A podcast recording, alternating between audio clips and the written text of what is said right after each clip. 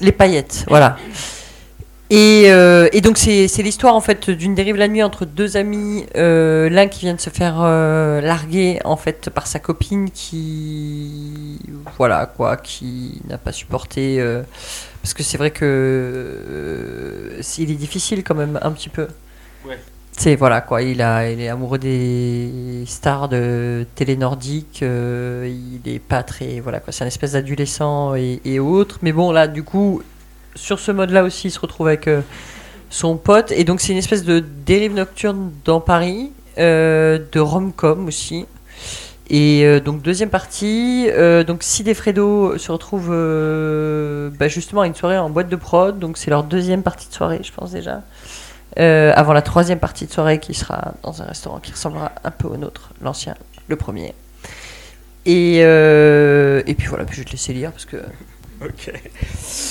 Euh, voilà, donc ouais, juste, enfin là on le verra pas dans cette partie-là, mais c'est un roman avec une structure ternaire, c'est-à-dire qu'il y a des, une alternance entre les chapitres qui s'appellent Uber, Uber, euh, voilà, Uber 1, Valentine, Uber 2, Abdel. En fait, il y a deux chauffeurs Uber qui vont alterner comme ça, et qui à la fin euh, eux-mêmes se retrouvent dans cette même soirée. En fait, c'est pour ça que côté comédie romantique, c'est-à-dire que tout le monde va se retrouver au même endroit et euh, ça va se recomposer. Donc il y a une partie avec des chauffeurs Uber, qui est, tout est à la première personne, et il y a des, une partie qui s'appelle TL, la timeline, où il y a tout un tas de, de bordel, de trucs à la con qu'on voit sur Internet en, en permanence et qui racontent un peu euh,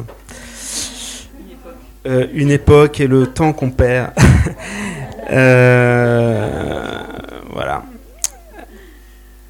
La première chose qui me frappe en sortant de l'ascenseur au septième et dernier étage d'Edit Lounge, c'est le niveau sonore. Constitué de centaines de conversations entremêlées, une rumeur autonome flotte au-dessus des gens. Son épaisseur est telle qu'elle incorpore dans sa matière même la boîte à rythme, la basse, les nappes de synthé et les voix capiteuses de l'électro-chill. À moins que ce ne soit l'inverse. À moins que les innombrables paroles des invités qui se tiennent de l'autre côté du rideau de théâtre ouvert sur l'immense salle de réception que nous avons découvert en émergeant de l'ascenseur ne soient devenues prisonnières de la musique qui se déverse de la vingtaine d'enceintes accrochées au plafond. De la même manière que notre comportement au supermarché du coin est depuis des décennies subtilement conditionné par la musac qui parvient à chaque fois ou presque à nous faire dévier de notre dérisoire liste de courses. La réalité aussi, c'est que je suis sérieusement défoncé. Dans le Uber de Valentine, j'avais cru naïvement que l'effet des substances s'était atténué, mais le rideau rouge, la foule, l'électro m'ont mis une sacrée claque et ramené à mon état antérieur. La musique est entrée en moi et c'est comme si j'entendais l'effet qu'elle produit sur les mots des gens. Chiki chiki tiki tiki poum poum pack poum poum pack. Tu bosses sur quoi en ce moment? Chiki chiki tiki tiki poum poum pack poum poum pack. Les anges de la télé-réalité. Chiki chiki tiki poum poum pack poum poum pack. Ah ouais, t'as laissé tomber le docu? Chiki chiki tiki poum poum pack poum poum pack. Ouais, je sais pas, j'avais envie d'être en face, tu vois, bosser sur des émissions que les gens regardent. Boum doum boum doum boum doum boudou boum. Mais énergie douce quand même. Boum doum boum doum boum. Bon, boudou boum. Eh ben j'en suis fier, figure-toi. Tu te crois plus malin parce que tu bosses pour Arte, mais qui regarde tes films à part ton psychanalyste Tiki tiki tiki tiki. Quatre paires d'yeux fixés sur moi interrompent ma transe. Fredo, Valentine, Irina et Carole me regardent avec un mélange d'inquiétude et de sollicitude. Je me recompose et fais trois pas en avant, mais une fois franchi le rideau rouge, je m'arrête, tétanisé par la présence hostile, forcément hostile, de la foule. Il y a des gens partout. Après avoir passé près d'une heure dans le cocon du Uber, c'est un choc.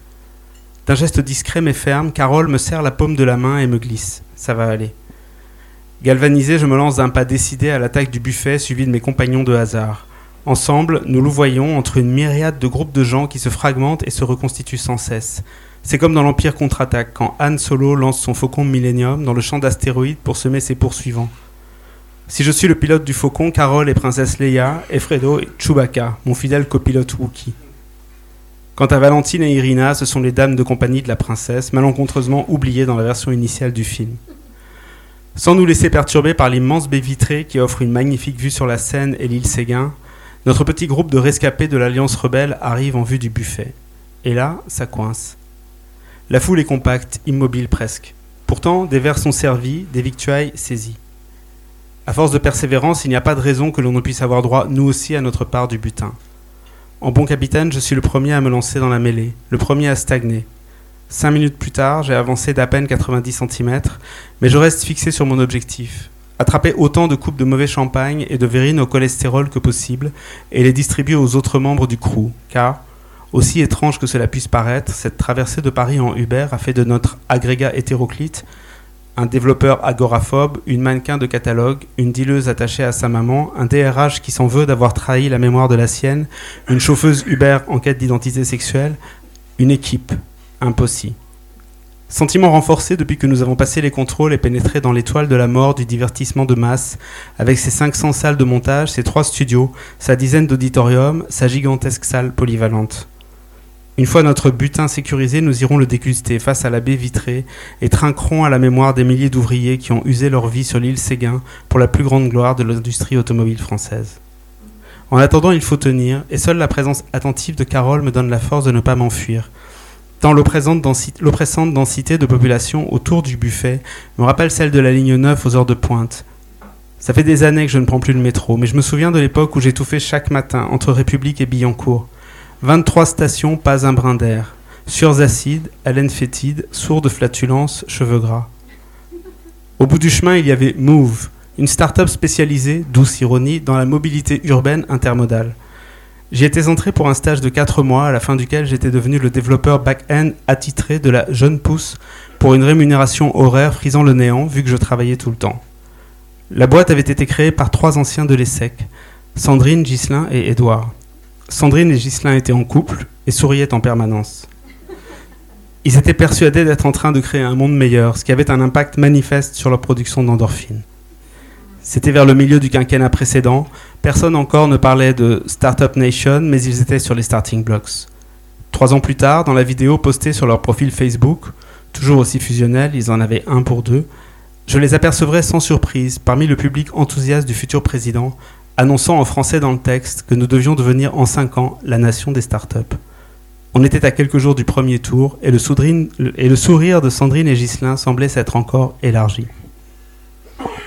Édouard, leur partenaire, ne souriait jamais, lui. Il était là pour faire de la thune, pas pour changer le monde, ce que je trouvais reposant. Il comprit vite que ce n'est pas avec Move qu'il ferait fortune et quitta ses camarades aussitôt après qu'ils eurent échoué à remporter l'appel d'offres de la communauté urbaine de Rennes, pour lequel nous avions travaillé 18 heures par jour, 7 jours sur 7 pendant 6 mois. Edouard me proposa alors de le suivre chez Cryptologics, une start-up sous contrat avec le ministère de la Défense. Je venais de me mettre à mon compte et les clients étaient rares, mais j'aurais préféré bosser dans un fast-food plutôt que de travailler sur des logiciels de surveillance de masse pour le maréchal Sissi. Je sais qu'en concevant la partie immergée d'une carrière de site pour des entreprises qui se fichent du droit du travail comme de leur premier plan social, je ne contribue pas au progrès de l'humanité, mais chacun ses limites. La torture, les exécutions extrajudiciaires, je sais pas, j'arrive pas. Ça doit remuer de vieux trucs. La fin de mon contrat avec Move avait aussi marqué celle de mes relations avec les transports collectifs. Depuis lors, hormis quand Fredo m'entraîne en VTC hors de mon habitat naturel, Ma vie se déroule à l'intérieur d'un triangle équilatéral de 2 km de côté, Ménilmontant, Jaurès, Porte Saint-Martin, où je me déplace à pied. Des déplacements qui se sont raréfiés ces derniers mois. Avant ce, dernier, avant ce soir, ma dernière sortie datait de mardi dernier. J'étais allé faire les courses au franc prix en bas de chez moi, après que Mathilde m'ait fait remarquer que je n'étais pas entré dans un magasin depuis encore plus longtemps que je n'étais entré en elle. Trois mois d'un côté, deux mois et demi de l'autre. J'aurais dû me douter ce jour-là qu'il ne me suffirait pas d'un aller-retour au supermarché pour arranger les choses. Mais à quoi bon y repenser? Mathilde est partie et moi je tente de me frayer un chemin au travers d'une masse compacte d'individus pour avoir la possibilité de tendre une coupe de mauvais champagne à Carole. Vu de loin, ça doit ressembler à un organisme vivant qui avale et recrache des êtres humains. Comme chez la méduse, l'anus et la bouche sont confondus. Et l'on repart par là où l'on est arrivé. Le plus étonnant est que grâce à l'encouragement silencieux d'une dileuse dont je ne soupçonnais pas l'existence il y a encore deux heures, je commence à me sentir bien. Oubliez mon agoraphobie. Je me retourne et cherche Carole des yeux. En, en grande discussion avec Fredo, sans doute pour élaborer un plan d'attaque lui permettant de vendre au plus vite ses 38 sachets, elle me sourit, et l'espace d'un instant, je me surprends à aimer les gens qui m'entourent, à apprécier leurs odeurs corporelles, leur vacuité, leur part de marché.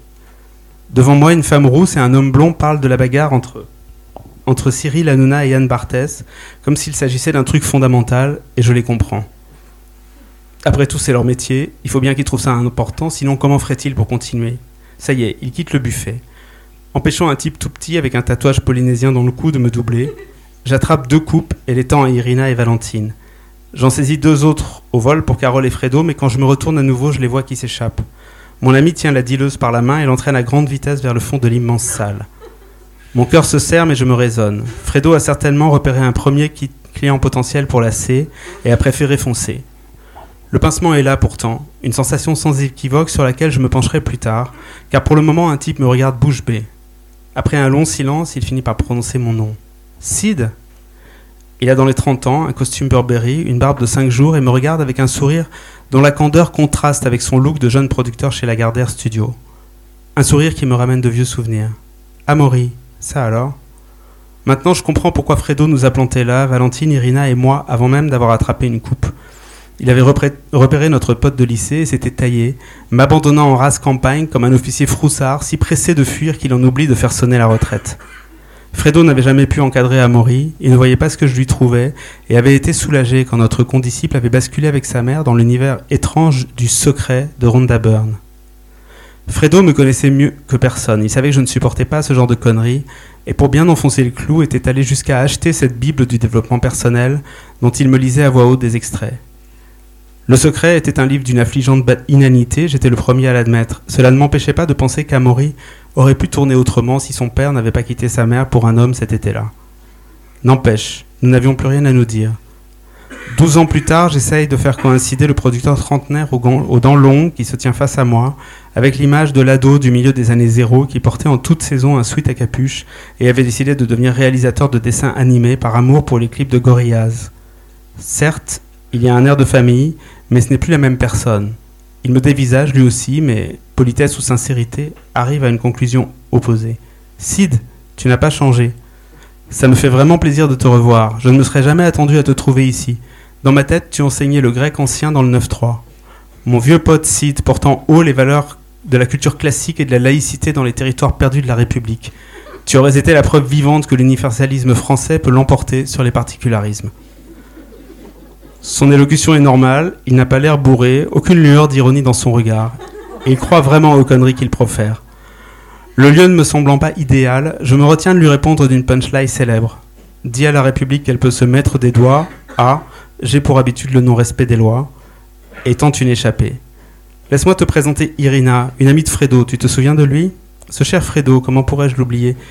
Il était là il y a deux minutes, non? Je l'ai aperçu du coin de l'œil et le temps d'attraper une coupe, il avait disparu. Je me suis demandé si je n'avais pas rêvé et je t'ai vu. Irina est mannequin et Valentine est euh, une amie d'Irina.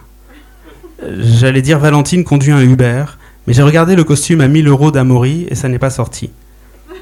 Je veux qu'il voit Valentine comme un être humain, non comme un rouage remplaçable de la nouvelle économie. Avant d'arriver chez Irina, elle nous a tout raconté. Sa vie bouleversée par la maladie de son mari, sa rencontre hier avec Zoé qui l'a propulsée en territoire inconnu.